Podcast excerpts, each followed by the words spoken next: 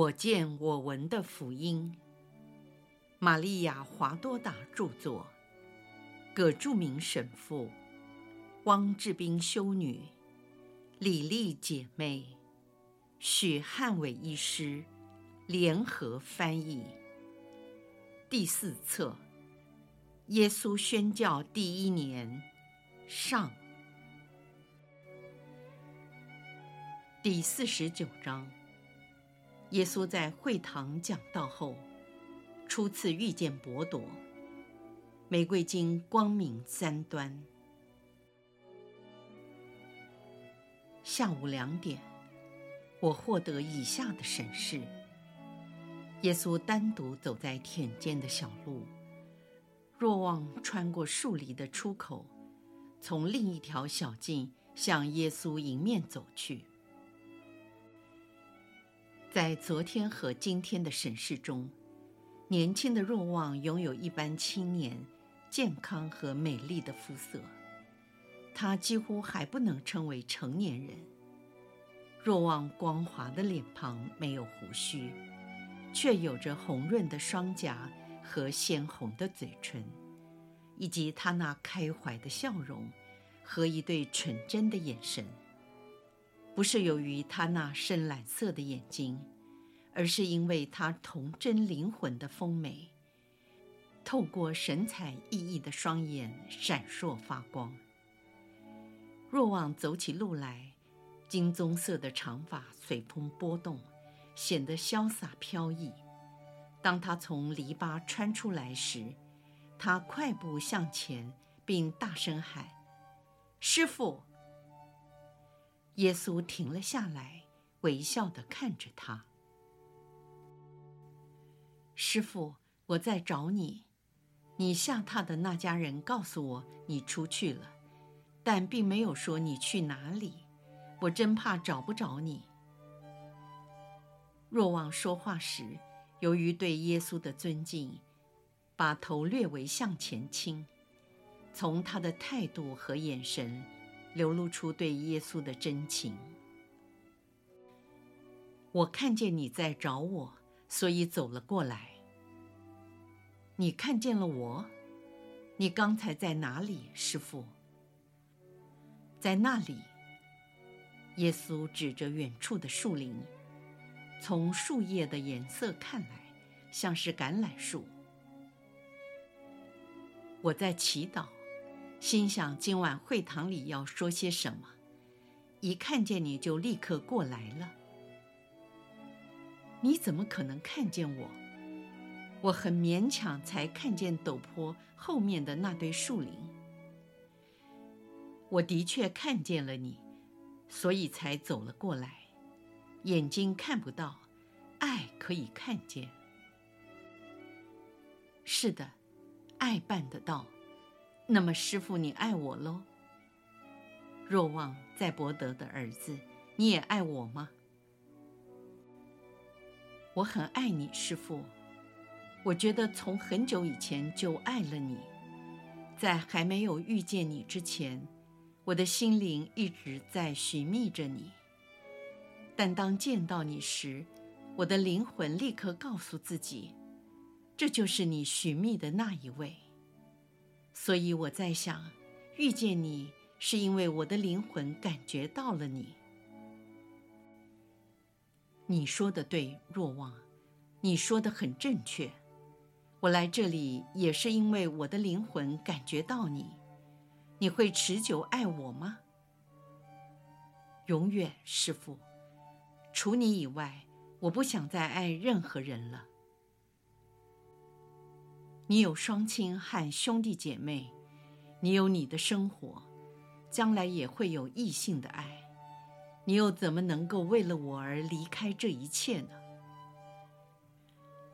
师父，我不知道，但是我想，如果这样说不算是骄傲，你的爱将会取代我的父母、兄弟姐妹，甚至于女人。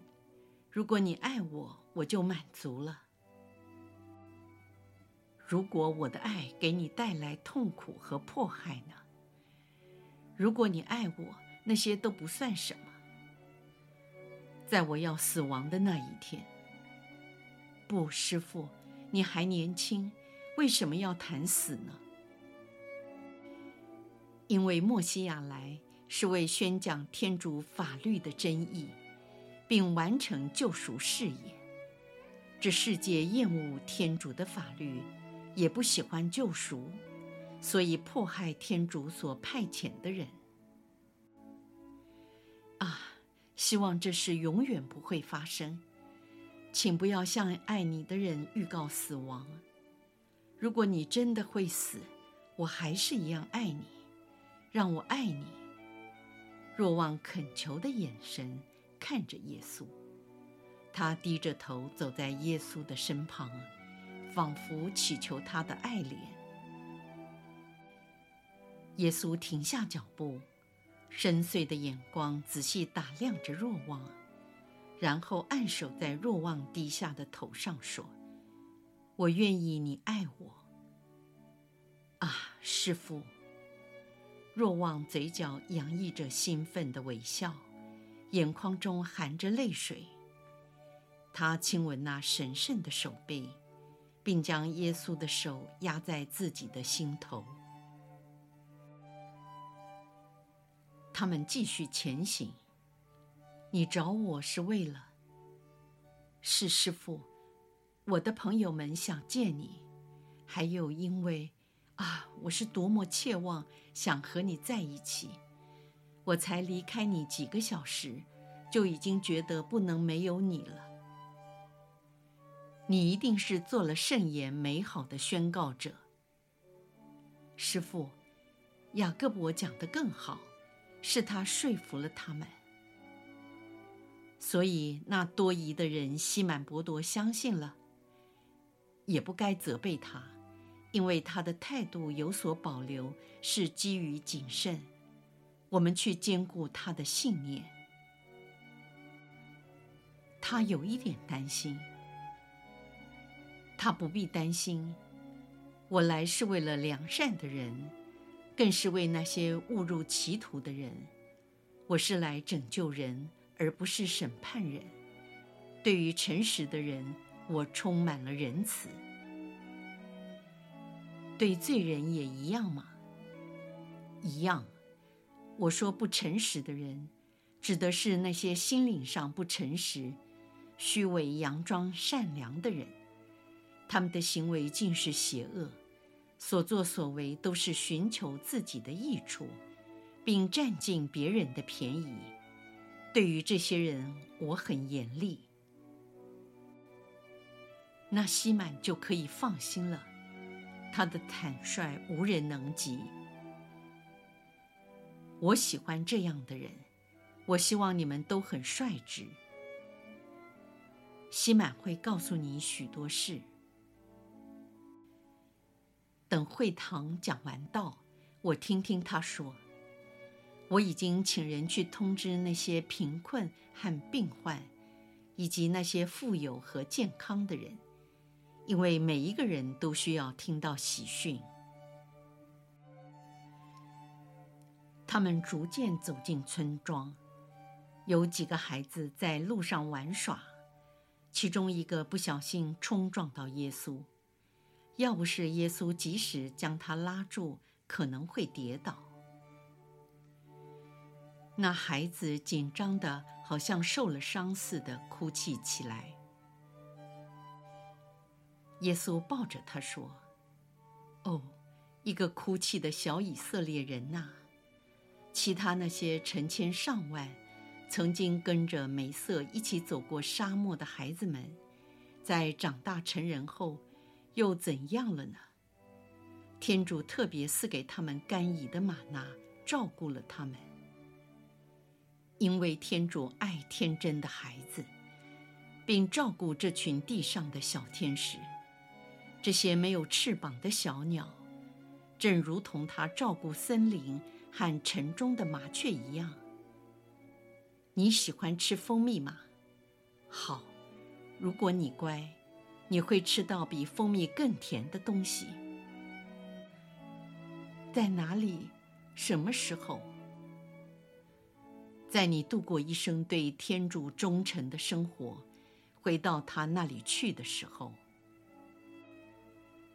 我知道，我要等到默西亚来了才能去他那里。妈妈说，现在我们每个以色列人都像梅瑟一样，眼看着应许之地而不能进去。我们等待默西亚的到来，只有他能让我们进去。好一个聪明伶俐的小以色列人！好，我告诉你，当你死亡时，将立刻进入天堂，因为那时默西亚已经打开了天堂的大门。但你必须是善良的。妈妈，妈妈，那孩子从耶稣的手臂上滑了下来，跑向一位年轻的妇女。她手里拿着铜罐，正要进屋。妈妈，那新来的拉比师傅告诉我说，当我死的时候，我将会立刻进入天堂，而且在那里还可以吃到很多蜂蜜。如果我是善良的，我会是善良的。但愿天主恩赐，师傅，对不起。他很好动，给你添麻烦了。妇人，天真的孩子不会给人添麻烦。愿天主降福你，因为你教育孩子认识梅瑟法律。由于受到夸赞，妇人红着脸回答：“愿上主也降福你。”便带着孩子进入屋内。师父，你喜欢小孩？是的，我很喜欢，因为他们是那么纯洁、可爱和真诚。师父，你有没有侄子或侄女？我只有母亲，在她内有孩子般最神圣的纯洁与真诚和爱，同时她也有成年人的智慧。和正义以及坚韧。若望，我在我母亲内找到一切。可是你现在离开了她。天主超越一切，连最神圣的母亲也包括在内。我会见到他吗？是的，你一定会。而他会爱我吗？他会爱你，他爱所有爱他耶稣的人。你没有兄弟吗？在我母亲配偶那一边，我有几个堂兄，然而每一个人都是我的兄弟，我为每一个人而来。我们现在到了会堂，我得进去了。你跟你的朋友等一下也进来。若望离开后，耶稣进入方形的大厅，里面除了灯台和读经台，还陈列了许多羊皮经卷。有一群人已经在等待和祈祷，耶稣也祈祷，还有些人在他后面窃窃私语。耶稣向会堂长鞠躬打了招呼。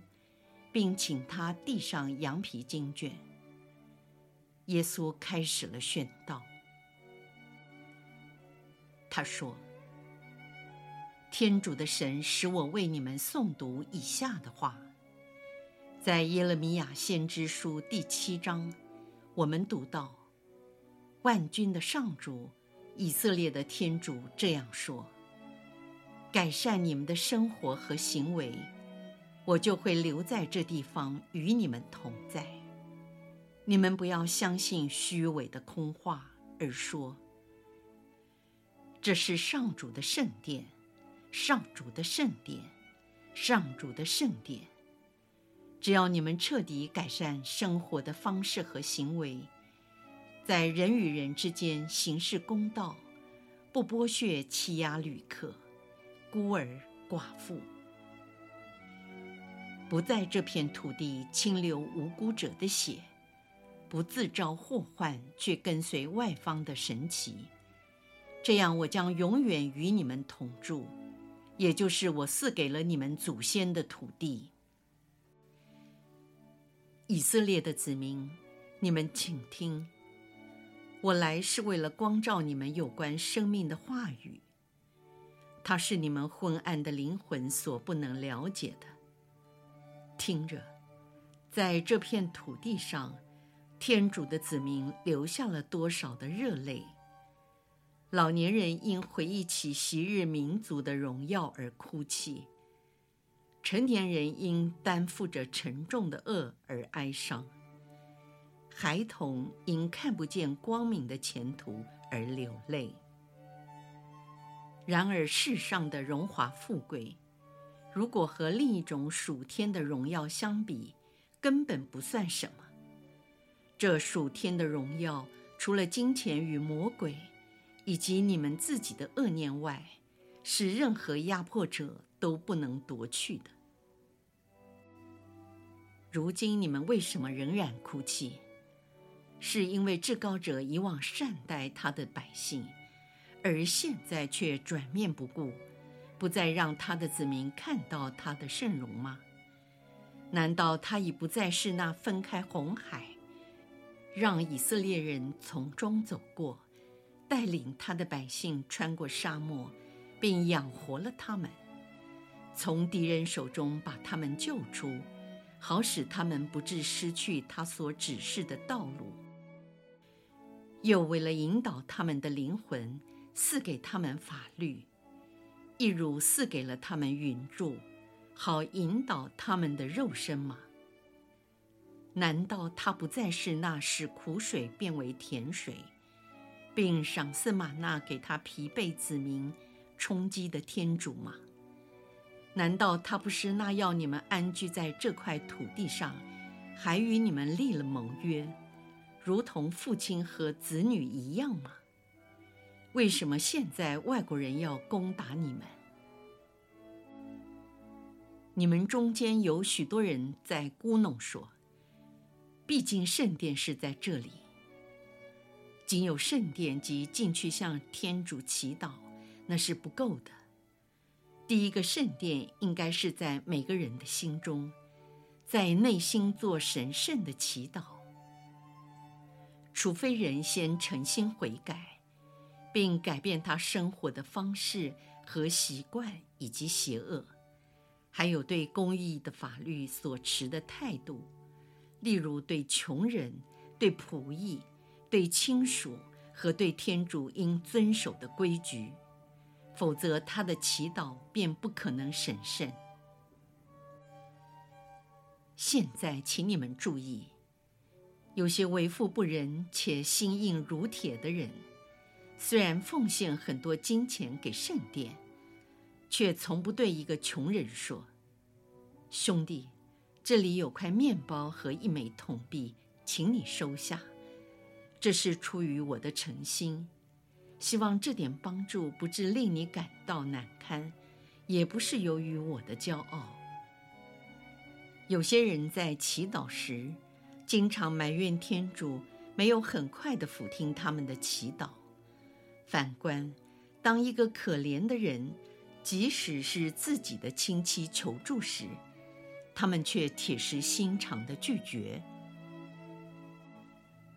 我看见你们哭泣，因为你们的血汗钱被统治者压榨殆尽，而你们却从你们憎恨的人身上挤出了血，也不觉得惊骇，更不怕要了他们的命。以色列子民呐，救赎的时刻已经来到，你们应当在心中以善意来准备默西亚的道路。你们应当诚实良善，你们要彼此相爱。富贵者不要藐视贫穷者，商人不要诈欺，穷苦的也不要嫉妒富裕的。你们都是同一个民族，也都属于同一个天主。你们同被召叫，迈向同一个目的地，不要因了你们的罪性，自绝于默西亚将给你们开启的天堂外。你们已在失足犯罪，该将所有的恶习排除，日后不可再犯。回溯十界最初的原貌，梅瑟法律是简单、容易遵守和美好的。他在爱的光明之中就易于阐明。来吧。我要指示给你们这些诫命的真谛，也就是爱、爱、爱。天主对你们的爱，你们对天主的爱，人与人彼此之间的爱，要时常相互友爱，因为天主是爱。那真正生活于爱中的人，便是天父的儿女。我是为众人而来，为把天主的光分施给众人。这里有天主的圣言，它就是你们的食粮，请来品尝，以这种食粮来改变你们灵魂的血液，这样所有的毒素都要被涤除，所有的私欲偏情都要死亡，同时将有新的荣耀。那永远的荣耀呈现在你们眼前。任何以天主法律作为他们真心研读资料的人，将来都会获得这个荣耀。凡事你们都要从爱开始，没有任何事物比爱更为重要。当你们知道如何去爱时，你们便知悉一切，而天主也要爱你们。他的爱能帮助你们抵挡诱惑。凡以善意转向天主的人，愿天主降福他们。耶稣停止说话，民众开始轻声议论。他们还唱了几首圣咏，聚会便告结束。耶稣走向广场，若望、雅各伯、伯多和安德。已经站在台阶上。祝你们平安。耶稣手指着伯多说：“这个人若是公正，在还没有了解事实真相以前，不应先行判断。可是他很诚实，也认错了。西满，你想见我吗？我在这里。安德。”你先前为什么没来？兄弟俩惭愧的彼此对看一眼，然后安德轻声说：“因为我不敢。”博多红着脸不说话。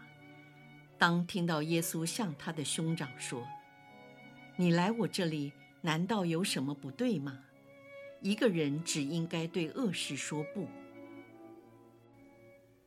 伯多这才坦白承认，那是我的错。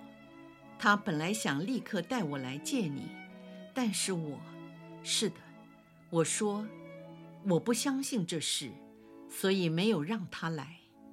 现在说开了，我觉得好过多了。耶稣笑了，他说：“为了你的真诚，我告诉你，我爱你。”可是我并不好，我无法按照你在会堂里讲的去做。我容易发脾气，如果有人得罪了我，嗯，我也很贪心，而且爱钱，在我买卖鱼货上，有时候欺骗了人。我没什么学问，也没有很多时间来跟随你，好得到光照，那怎么办？我很愿意成为一个像你所说的人，但是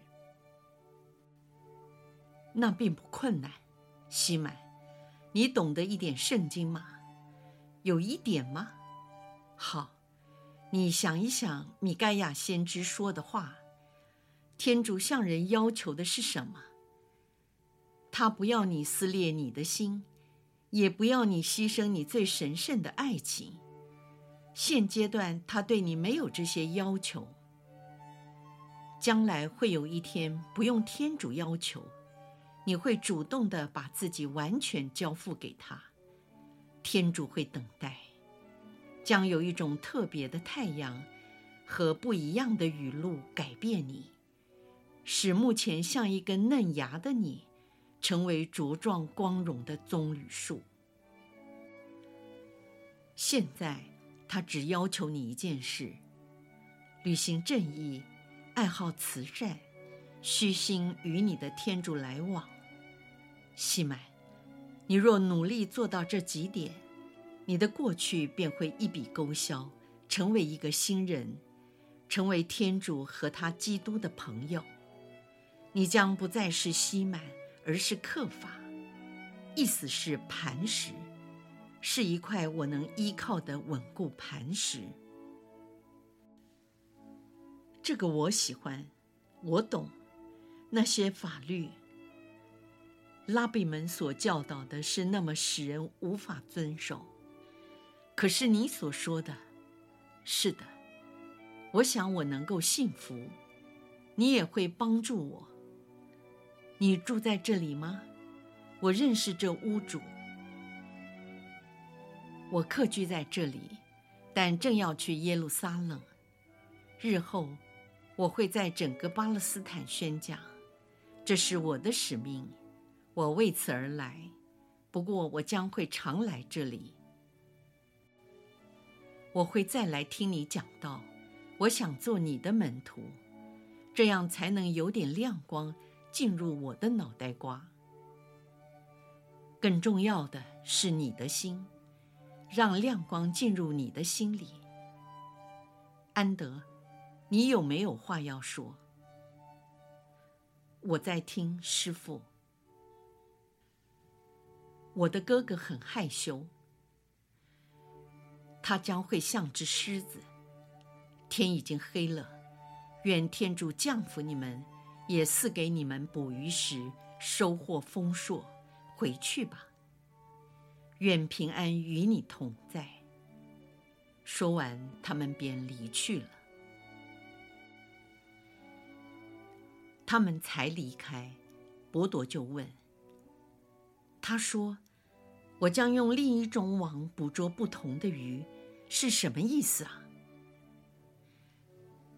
你刚才怎么不问他？你本来有很多话要说，却什么也没说。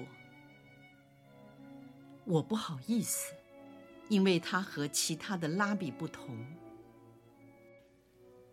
他现在要去耶路撒冷。若望既渴望又向往地说：“我本来想问他是否可以让我一起去，但是不敢。”伯多说：“你现在就去问他。刚才我们没有说一句关切的话，就这样的离开，至少让他知道我们很敬佩他。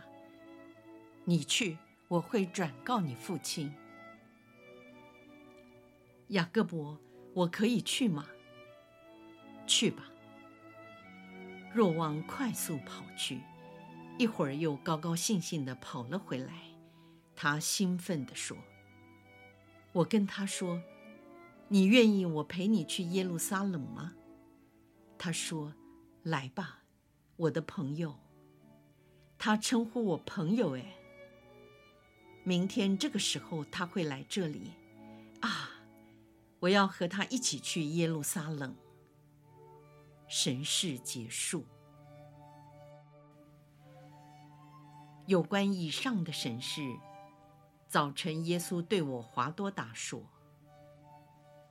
我要你和众人注意若望的态度，特别是被一般人所忽略的重点。你们大都很欣赏他。”因为他纯洁和充满了爱德以及忠信，然而你们却没有注意到，伟大的是他的谦逊。若望是第一个把伯铎带到我这里来的人。由于若望的谦逊，从未提到过这件事。若望首先把好消息传给了伯铎，并带他来见我，因此。若望是我第一个宗徒，也是第一个认出我的人，第一个和我说话及跟随我的人，第一个宣扬我的人。然而，你看若望怎么说？他说：“西满的哥哥安德是听了洗者若翰的话，两人跟随了耶稣。其中的一位，首先找到了弟弟西满，并对他说：‘我们找到了默西亚，遂带他去见耶稣。’若望除了善良，也很正义。他了解安德天性胆小和沉默寡言。”即使愿意多做一些事，却没有成功。若望希望众人都知道安德的善意，而传扬给后人。他要众人看来，好像是安德首先把福音传给了伯铎，并带领着伯铎来到基督面前。安德生性腼腆，即使在弟弟伯铎身边，也感觉拘谨。这是他错失宣扬我的原因。在侍奉我的人中，有谁能像若望那样谦虚，不炫耀自己是个超级使徒？其实，这些人的成功有赖于许多因素，不只是圣德，也是胆识及运气。也许因为他们生活在一些缺乏胆量和运气，但却比他们更有圣德的人群中，而这正是使徒传教成功主要的因素之一。当你们做了一些善功，不要自夸，以为所有的功劳都属于自己。你们应该把光荣归于天主，赞美天主。因为他是使徒工作者的主宰，你们需要有透彻的眼光和一颗真诚的心，好能查看并给予每个人所应得的称誉。同时，也应看出那自我牺牲的使徒们，他们是日后福传工作真正的原动力。只有天主洞悉他们。这些腼腆、胆小，好像什么事都没做的人，其实他们从天上汲取了热火，让福传工作者充满了胆量和精神。你们要有一颗真诚的心说：“我虽然在工作，然而那个人却比我更有爱心，更热切祈祷。